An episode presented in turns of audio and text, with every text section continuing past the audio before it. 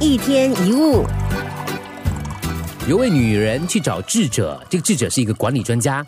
这个女人就说了：“我的先生哦，对我非常的坏。”那位专家说：“那不关我的事。”可那位女人继续说：“哎，不止这样嘞，我的先生还说你的坏话嘞。”这个时候专家说了：“那不关你的事，说不说是别人的事，听不听是你的事，别人要怎么样，真的不关你的事。”因为你无法控制别人，对吗？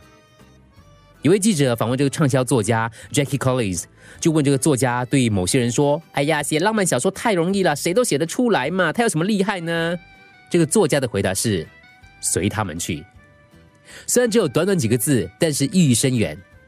如果你深入自己的里面去看，你会发现来自别人的批评其实没什么意义的，只有本然的你才有意义。别人说你优秀是没有用的，如果你真的优秀，那才是重点。别人对你说三道四，你听听就好。你不随之起舞，谁不三不四不辩自明？